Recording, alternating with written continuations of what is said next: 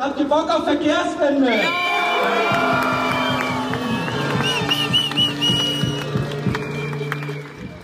Überall gehen Menschen für die Verkehrswende auf die Straße, aber politisch kommt sie irgendwie nicht so richtig voran.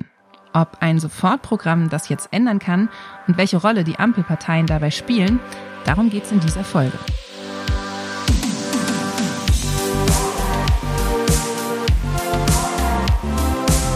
Willkommen zu Theory of Change. Wir sind Katrin Beushausen und Antonia Becher. Das ist der Podcast, in dem wir über Politik sprechen und wie wir sie verändern können.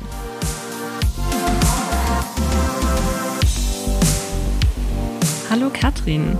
Hallo Antonia. Ich habe mich gerade total gefreut, dass du mit diesem atmosphärischen Einstieg und diesem Demo-Einspieler angefangen hast, weil er hat mich direkt Schön. in meine letzte Demo-Erfahrung, Fahrraddemo, zurückversetzt. Ah, okay. Was war das bei dir?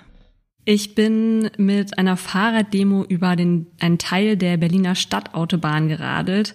Und ich muss sagen, es ist wirklich eine der empowerndsten Demo-Erfahrungen, die ich bisher hatte. Dieses mit dem Fahrrad über die abgesperrte Autobahn fahren mhm. und sich wirklich diesen wortwörtlich diesen Raum zurückzuerobern, der eigentlich nur für Autos vorbestimmt ist. Ja, das ist echt ein starker Moment. Ich finde auch diese Bilder total irre von Fahrradkursus auf Autobahn oder auch allein auf großen Autostraßen in der Stadt. Der Ton eben war jetzt ja vom Wochenende, da war in Nordrhein-Westfalen eine große Verkehrswende-Demo, sind die Leute auch aus dem ganzen mhm. Land mit Fahrrädern einer großen Sternfahrt nach Düsseldorf gefahren. Da ist ja jetzt am kommenden Wochenende die Wahl und da ist natürlich Verkehr und Verkehrswende auch ein großes Thema. In NRW das Stauland Nummer eins in Deutschland. Und ähm, da waren echt Tausende auf den Straßen, um nochmal klarzumachen, da muss jetzt politisch wirklich was passieren. Hm, ich war nicht da, aber ich kann mir vorstellen, dass es auch für die Leute da ein total empowerndes, ermutigendes Erlebnis gewesen sein muss. Unser Thema heute ist leider nicht ganz so ermutigend wie das Erlebnis mit dem Fahrrad über die Autobahn zu fahren, denn wir wollen uns heute mit Verkehrspolitik beschäftigen. Und konkreter damit, warum im Verkehrsbereich genau diese Wende, die so dringend benötigt ist, nicht richtig vorankommt. Wir haben das Thema seit Jahren auf dem Schirm. Es gibt seit Jahren auch Akteure, die sich für eine neue Mobilität einsetzen. Und wir alle wissen auch aus Klimaschutzperspektive ist es dringend nötig, im Verkehr anders mobil zu werden, also wegzukommen von Individualverkehr mit Autos und Benzinern. Und trotzdem bleibt der Verkehrssektor ja Sorgenkind. Und es hat sich so richtig auch nicht unter einer Ampelregierung verändert, oder? Ja, man Hast dachte doch irgendwie, Gefühl? nachdem nee, nachdem die CSU das jetzt irgendwie jahrelang im Klammergriff hatte, hatte man so das Gefühl, okay, jetzt kommt irgendwie eine neue Regierung, die CSU hat nicht mehr das Verkehrsministerium, es gab ja sogar mhm. die Hoffnung, dass das Grün besetzt werden würde und dass endlich da mal was passiert, wo über die letzten Jahre wirklich nichts geschehen ist. Also die ganzen Emissionen im Verkehrssektor sind ja permanent nicht gesunken, immer mehr Autos auf den Straßen und man hatte so die Hoffnung, wenn jetzt eine neue Regierung ohne die Union drankommt, dann kann doch im Verkehr endlich mal die Wende eingeleitet werden. Es ging mir ganz genauso. Ich habe noch mir mal ein paar Zahlen angeguckt, weil ich dachte, vielleicht täuscht mich ja mein Gefühl und ich will das irgendwie mit Zahlen und Fakten belegen können. Und tatsächlich ist es so, dass es ist jetzt gerade erst passiert, Volker Wissing und das Verkehrsministerium dazu verdonnert wurden, ein Sofortprogramm vorzulegen, weil sie die Klimaziele im Verkehrsbereich ziemlich krachend verfehlt haben. Mit drei Millionen Tonnen mehr Emissionen, als sie eigentlich hätten ausstoßen dürfen. Traurige Wahrheit also, dein Gefühl hat dich nicht getrogen. Und jetzt hast du ja, ja gerade schon angesprochen, dass irgendwie eben nicht die Grünen das Verkehrsministerium haben, sondern die FDP unter Volker Wissing. Und was das eigentlich bedeutet für die Verkehrswende und welche Rolle die FDP dabei spielt, das wollen wir uns in dieser Folge gemeinsam anschauen. Und wir wollen uns nicht nur angucken, was der kleinste Koalitionspartner, die FDP, damit zu tun hat. Wir wollen uns auch ganz genau angucken, welche Konflikte da gerade hochkochen, aber auch welche Chance in diesen Konflikten liegt und was wir als Campact und als Bewegung da jetzt tun können. Habe ich da Konflikt gehört? Da würde ich gerne mit dir drüber reden.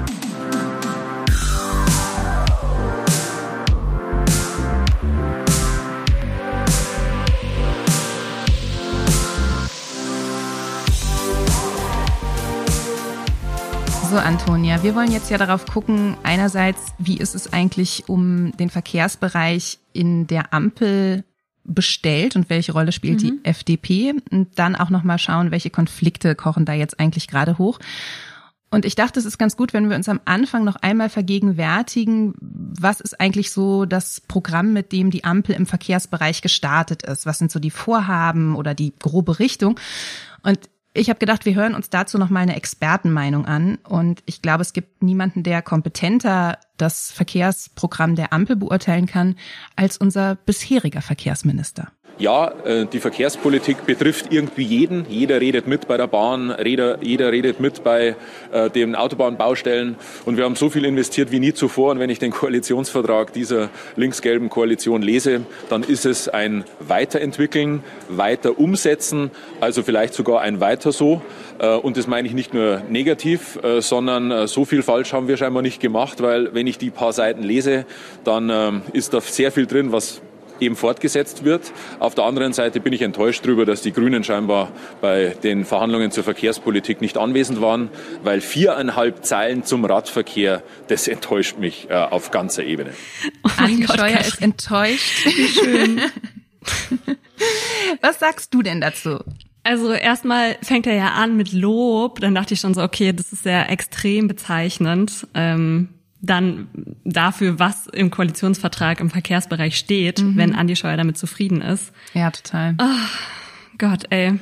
Also mir fällt ehrlich gesagt als erstes ein, dieser Moment, ich weiß nicht, ob du dich erinnern kannst, aber ähm, in der Zeit nach der Wahl, ein paar Wochen später, wo dieses Rumgeschachere anfing und es gab immer wieder Gerüchte, wer bekommt welches Ministerium. Ja, Toni Hofreiter und, war für Verkehr im Gespräch, weiß Genau, ich Toni Hofreiter als so grüner Radikalo und jetzt gibt's wirklich die Verkehrswende und irgendwie dachte man, der kriegt's hin. Und dann ploppte irgendwann meine Eilmeldung auf während des Arbeitens und es hieß, das Verkehrsministerium geht an die FDP mit Volker Wissing als Verkehrsminister. Mhm. Und ich dachte wirklich, das kann es nicht sein. Das heißt nochmal vier Jahre Stillstand im Verkehrsbereich und diese Zeit haben wir einfach nicht. Also ich war wirklich, es war wirklich eine Nachricht, die mich so richtig umgehauen hat und mich so richtig entmutigt hat. Mhm. Ich fand es auch äh, unglücklich. Das, ähm, das teile ich auf jeden Fall. War ja auch klar, die FDP würde irgendeins dieser Transformationsministerien Agrar oder Verkehr wahrscheinlich bekommen und irgendwie habe ich auch so das Gefühl, am Anfang hat man noch so ein bisschen geguckt, was steht jetzt im Koalitionsvertrag und ich finde, so ganz recht hat Scheuer natürlich nicht. Also da hat sich schon ein bisschen was bewegt. Man muss allerdings sagen, dass, glaube ich, die Dinge, die die Ampel sich vorgenommen hat im Verkehrssektor, da ging es ja vor allen Dingen um den Ausbau der E-Mobilität, vielleicht weniger sowas wie eine Verkehrswende auf breiter Front sind, sondern eher so eine Antriebswende. Also eher ganz viel Fokus darauf, dass wir jetzt E-Mobilität ausbauen. Aber all das, was sonst noch so zum Verkehrsbereich gehört, und da hat Scheuer natürlich auch so einen Punkt, dass da wenig zum Radverkehr drin steht. Also was ist mit ÖPNV, was ist mit Ausbau der Schiene, was mhm. ist eben mit anderer Mobilität jenseits von Auto. Da gibt es relativ wenig, was die Ampel sich aufs Programm genommen hat. Bisher auf ja, nicht so tolle Art und Weise erfüllt Volker Wissing auch ziemlich meine Erwartungen, die ich an ihn hatte.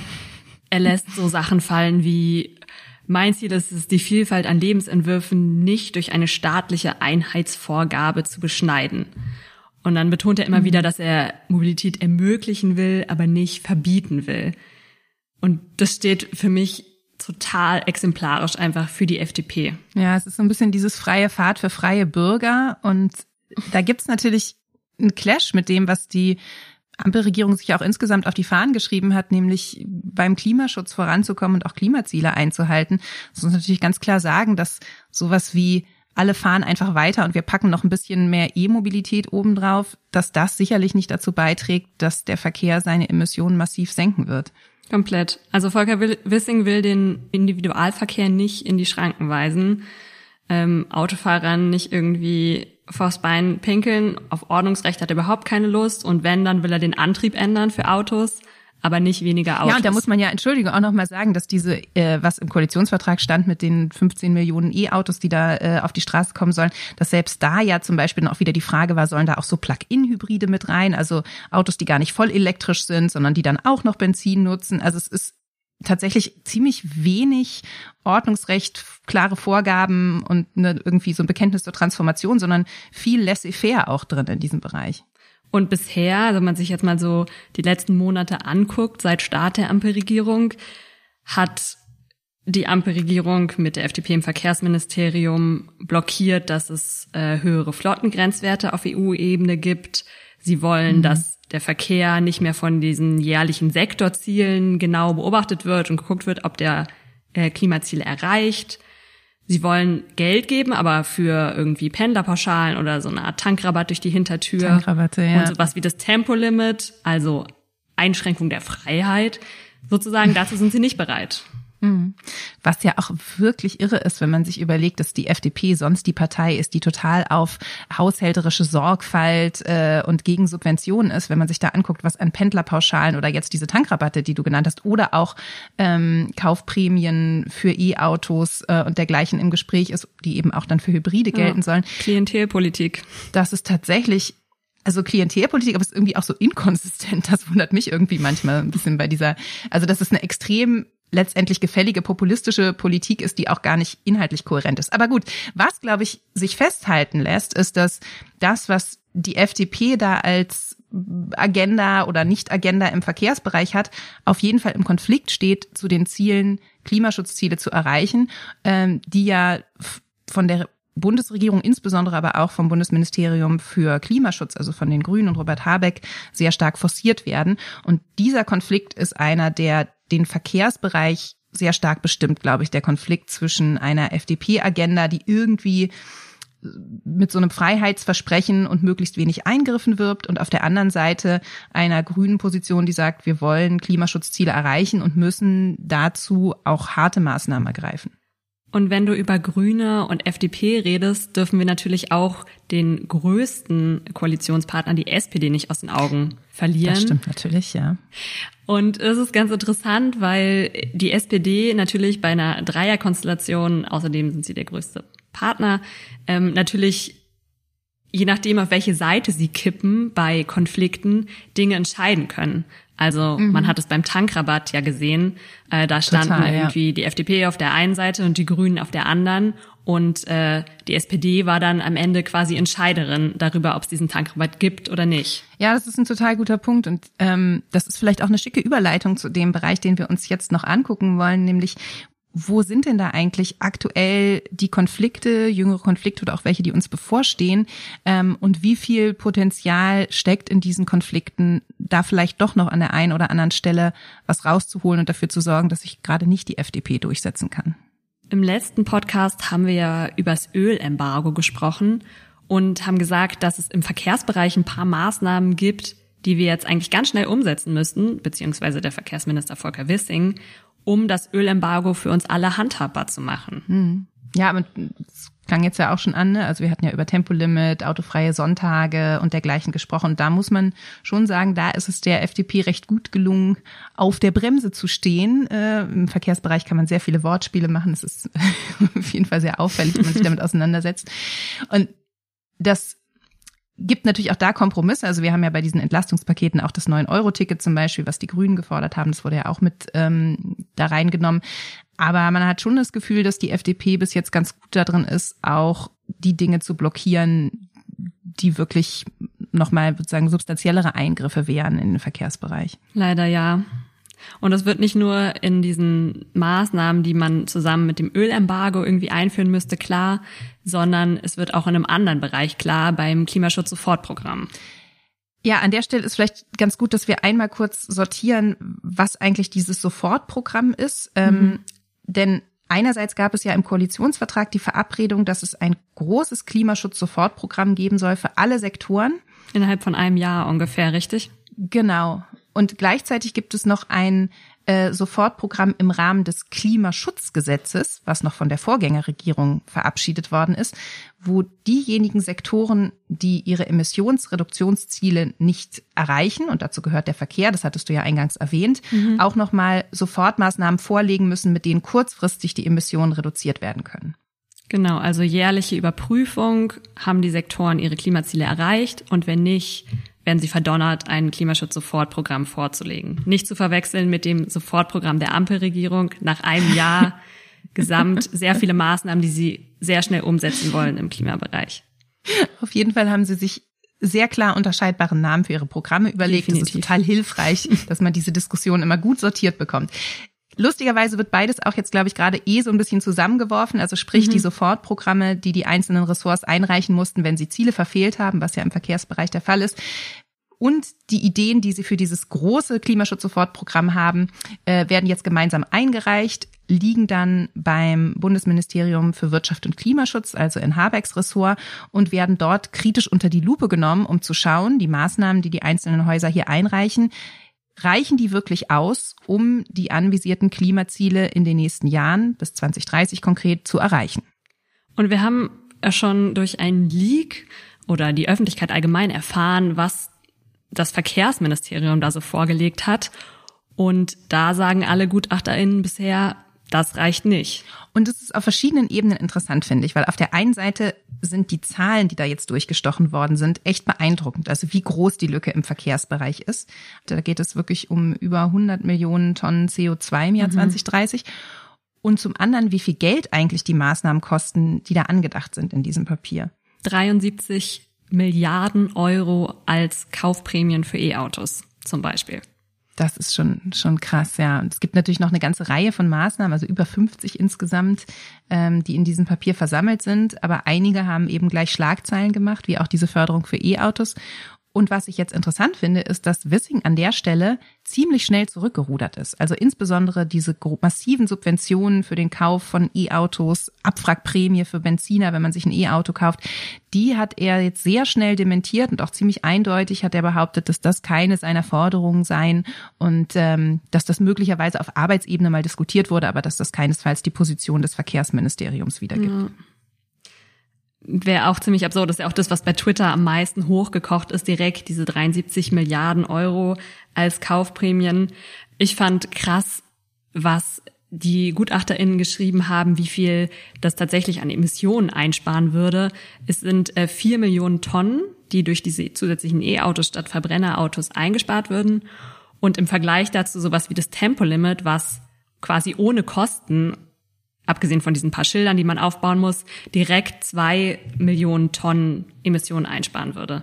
Also unverhältnismäßiger Einsatz von Steuergeldern. Es ist tatsächlich so, dass man sich an Andi Scheuer erinnert fühlt. Und das ist, glaube ich, auch der Moment, warum Wissing hier so schnell zurückrudert. Letztendlich ist dieser Maßnahmenkatalog ganz schön peinlich und zeugt nicht von besonders großer Kompetenz oder eben auch Konsistenz. Also wie gesagt, wenn man sich das vorstellt, dass die FDP über 70 Milliarden Euro Subventionen für E-Mobilität als Maßnahme ernsthaft vorschlägt. Und es ist ja schon pikant, dass dieses Papier ähm, geleakt wird und Wissing jetzt so tut, als würde er gar nicht hinter den Maßnahmen stehen, da muss man sich ja fragen, entweder interessiert er sich nicht für das, was auf seiner Arbeitsebene passiert und ist dort sozusagen total hands-off oder es ist einfach äh, die Unwahrheit, dass er davon keine Kenntnis hatte, sondern vielleicht Hoffnung hatte, mit diesem Papier zumindest als Verhandlungsgrundlage in dem Bereich irgendwie voranzukommen.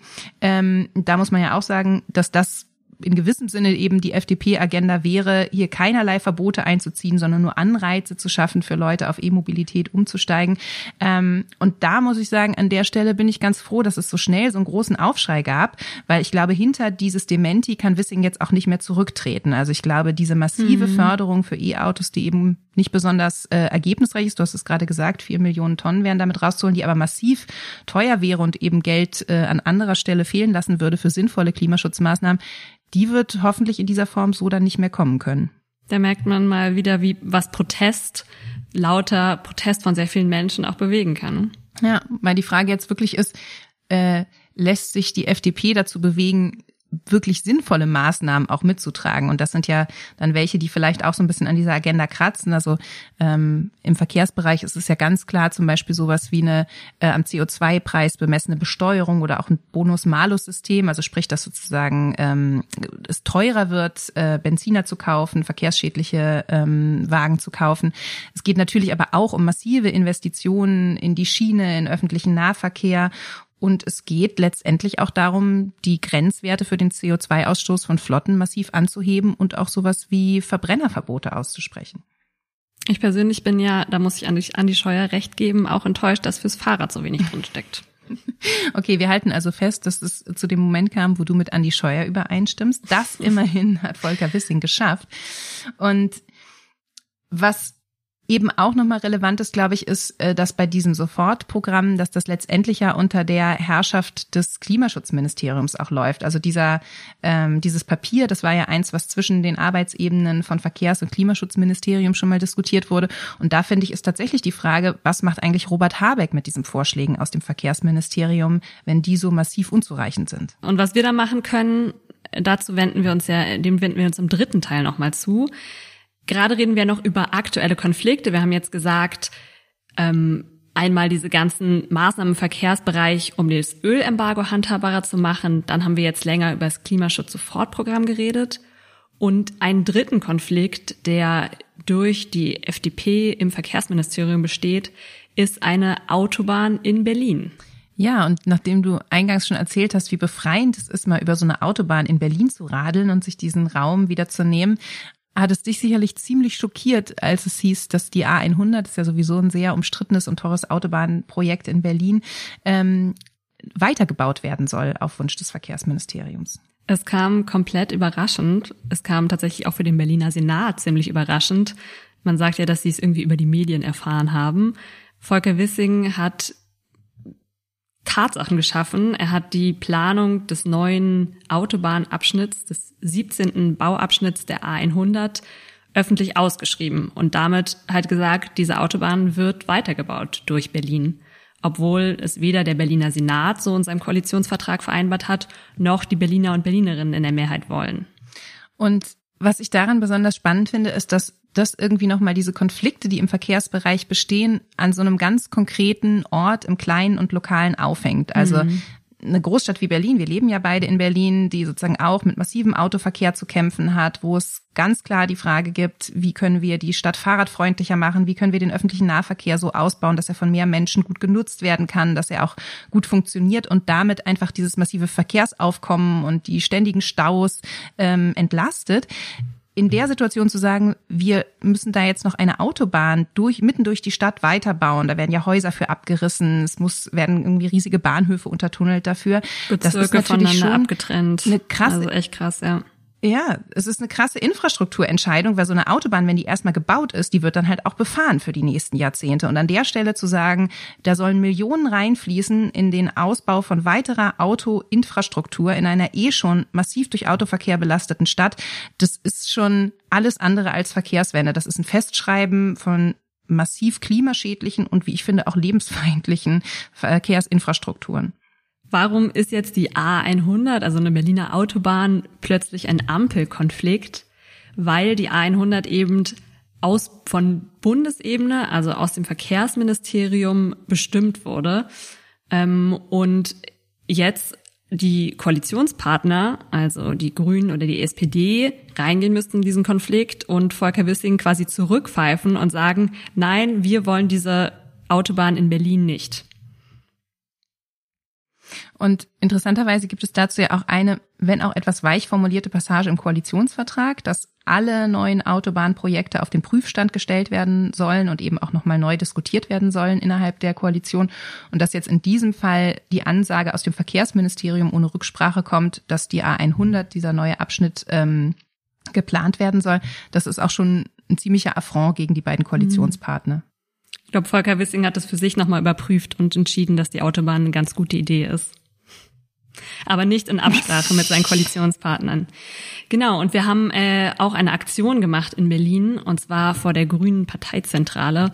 Und wir haben einen Appell, den 20.000 Berliner und Berlinerinnen unterzeichnet haben, an Ricarda Lang, die Grünen-Vorsitzende, übergeben und haben von ihr gefordert, dass sie und ihre Partei, die Grünen, sich einsetzen und gegen Volker Wissing und die FDP durchsetzen, dass diese A100 in Berlin nicht weitergebaut wird. Was ich an der A100 auch noch spannend finde, ist, dass eben dieser große, das große Thema Verkehrswende auf einmal so lokal wird. Und in Berlin finde ich, merkt man auch, wie sehr das die Leute aufbringt und wie stark sich eigentlich Widerstand gegen die 100 formiert, wie Bürgerinitiativen und verschiedene Verbände dazu mobilisieren. Du hast die Fahrradproteste ja schon erwähnt. Mhm. Und das ist ein Bereich, den ich gleich im dritten Teil gern auch nochmal mit dir angucken müsste, äh, möchte, wenn wir jetzt diese großen Konflikte haben innerhalb der Bundesregierung, stellt sich für mich auch die Frage, was können wir eigentlich als Campact, aber auch als Verkehrswendebewegung in diesen vielen lokalen Konflikten eigentlich tun, um dort doch noch dafür zu sorgen, dass sich im Verkehrsbereich einiges bewegt.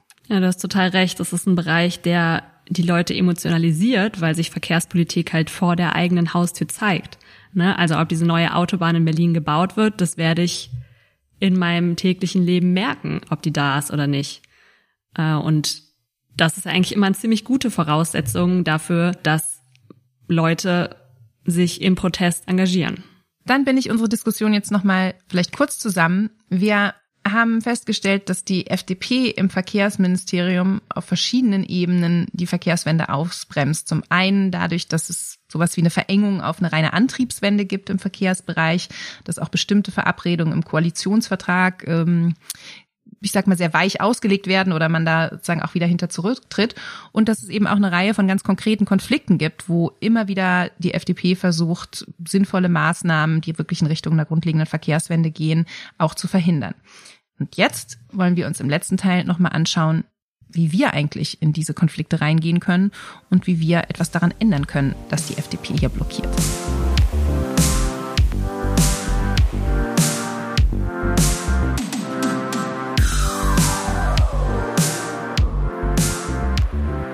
Was können wir Volker Wissing also ganz konkret entgegensetzen und ihm doch noch zum Verkehrswendeminister machen? Das wollen wir uns jetzt im dritten Teil nochmal zusammen angucken. Und ich fände eigentlich ganz cool, so damit anzufangen, wie wir es bei Campact ja auch oft machen, dass wir uns so ein bisschen das politische Feld angucken und gucken, wer ist eigentlich unser Gegner, wen können wir auf mhm. unsere Seite ziehen. Und das eignet sich ja, da eignet sich ja der Verkehrsbereich oder die Verkehrskonflikte auch total zu. Ja, Wissing haben wir, glaube ich, als Gegner schon ähm, identifiziert oder auch die FDP in ihrer Gänze. Und ich glaube, sagen die Menschen, die da am ehesten in der Regierung sitzen, die sich für eine Verkehrswende stark machen könnten und für Klimaschutz im Verkehrssektor, sind ja die Grünen und insbesondere Robert Habeck. Genau, die Grünen kann man jetzt natürlich auf ihre Wahlversprechen festnageln. Viele Leute haben sie ja gewählt, weil sie Klimaschutz und eine Verkehrswende versprochen haben. Und da müssen sie jetzt natürlich auch liefern, um ihre Wähler und Wählerinnen nicht zu enttäuschen. Spannend ist vielleicht auch nochmal die SPD, das hatten wir ja vorher schon mal kurz erwähnt. Die haben nicht so ein ganz klares Klimaprofil wie die Grünen natürlich. Das heißt, sie werden sich von konkreter Entscheidung zu Entscheidung auf eine Seite ziehen lassen. Und äh, beim Tankrabatt hatten wir auch schon erwähnt, da haben sie sich leider für die Seite der FDP entschieden. Aber da können wir auch ansetzen mit Kampagnen und versuchen, die SPD auf quasi unsere Seite, auf die Seite der Verkehrswende und nachhaltigen Mobilität zu ziehen. Hm.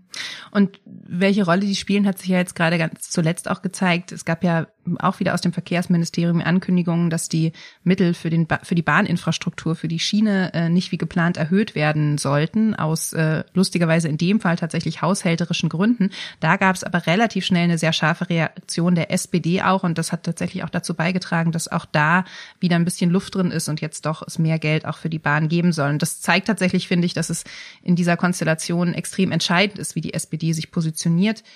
Und ähm, das müssen wir, glaube ich, auch immer wieder sagen, je nach Konflikt gucken, inwieweit die SPD da auch ein interessanter Angriffspunkt sein kann. Wenn ich höre, die SPD in Richtung Klimaschutz zu bewegen, fällt mir direkt ein, dass ich mit Katrin schon im ganzen Land unterwegs war vor SPD-Regionalkonferenzen, wo wir versucht haben, möglichst viel Klimathemen auf diese Regionalkonferenzen zu bringen. Also da haben wir auf jeden Fall schon eine lange gemeinsame Kampagnenerfahrung hinter uns. Na, dann können wir jetzt einfach weitermachen, damit ist doch wunderbar. ähm, ich bin insofern wirklich auch gespannt, weil es jetzt ja auch konkrete politische Prozesse gibt, die auch einen relativ engen Zeitplan haben im Rahmen dieses Sofortprogramms. Und wir haben ja gerade schon darüber auch gesprochen, dass da tatsächlich viele Fragen noch ungeklärt sind. Mhm. Wie sieht's da aus mit dem Zeitplan? Also bis wann kommen diese Ziele aus dem Verkehrsministerium bei Habeck an? Die sind jetzt ja schon in der durch, also die werden ja schon durchgerechnet von den Experten des Ministeriums. Der offizielle Zeitplan ist, wenn ich das richtig sehe, so, dass bis Mitte Juli die Maßnahmen in Sack und Tüten sein müssen und dann quasi ins Kabinett gehen von allen Sektoren. Ja. Und den Prozess behalten wir natürlich genau im Auge und gucken, wann da für uns der richtige Moment ist, einzuschreiten ähm, dass die Maßnahmen aus dem Verkehrsbereich da ambitionierter noch werden. Ja, in gewissem Sinne muss man sagen, der richtige Zeitpunkt ist jetzt ja auch irgendwie schon gekommen. Also ich fand es erstmal extrem hilfreich, dass es für diese geleakten Vorschläge einen großen öffentlichen Aufschrei gab. Das war ja wirklich mhm. Thema in den Medien, auf Twitter, in den Diskussionen. Verbände haben sich dazu geäußert.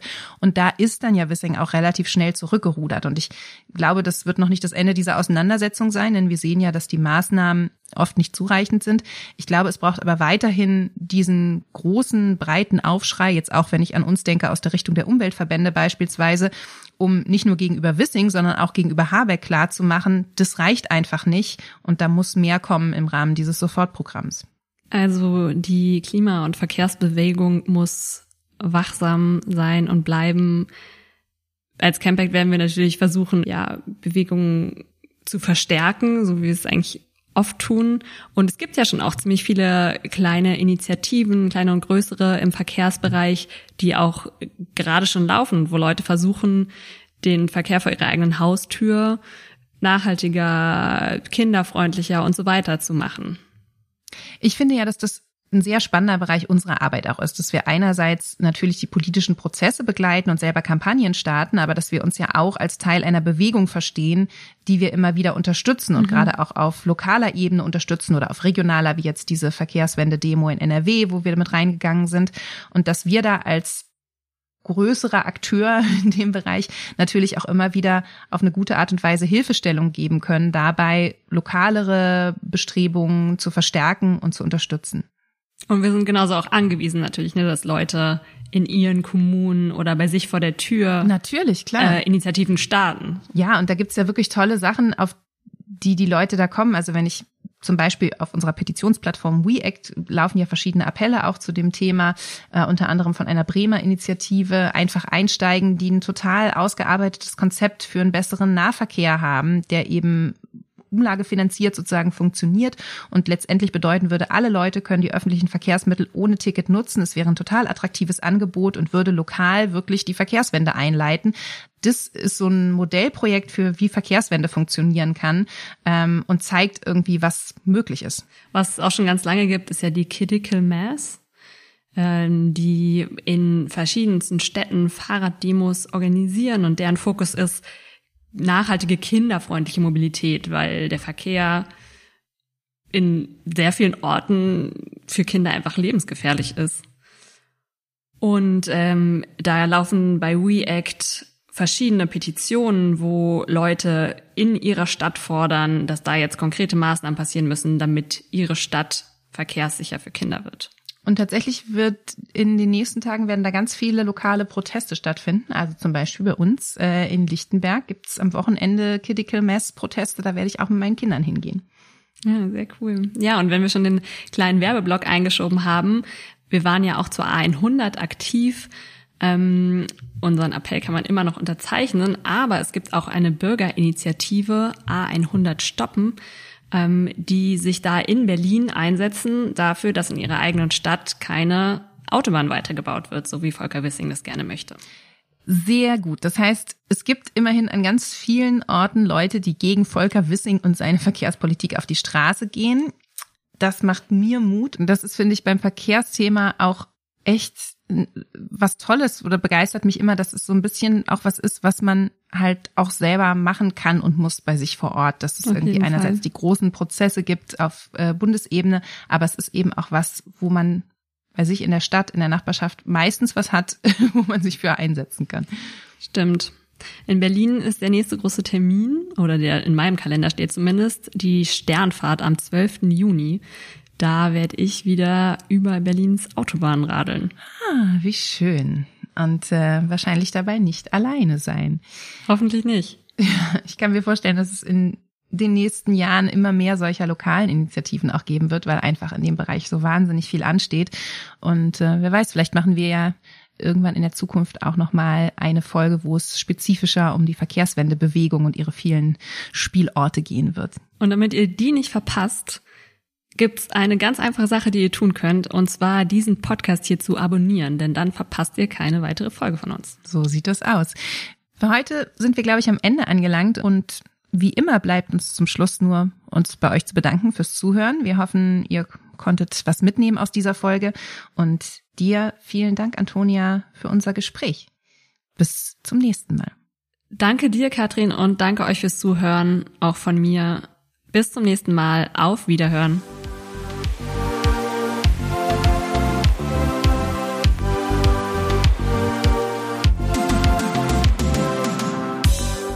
Change ist der Podcast von Campact, der Bürgerinnenbewegung für progressive Politik. Redaktion Antonia Becher und Katrin Beushausen. Produktion Christian R.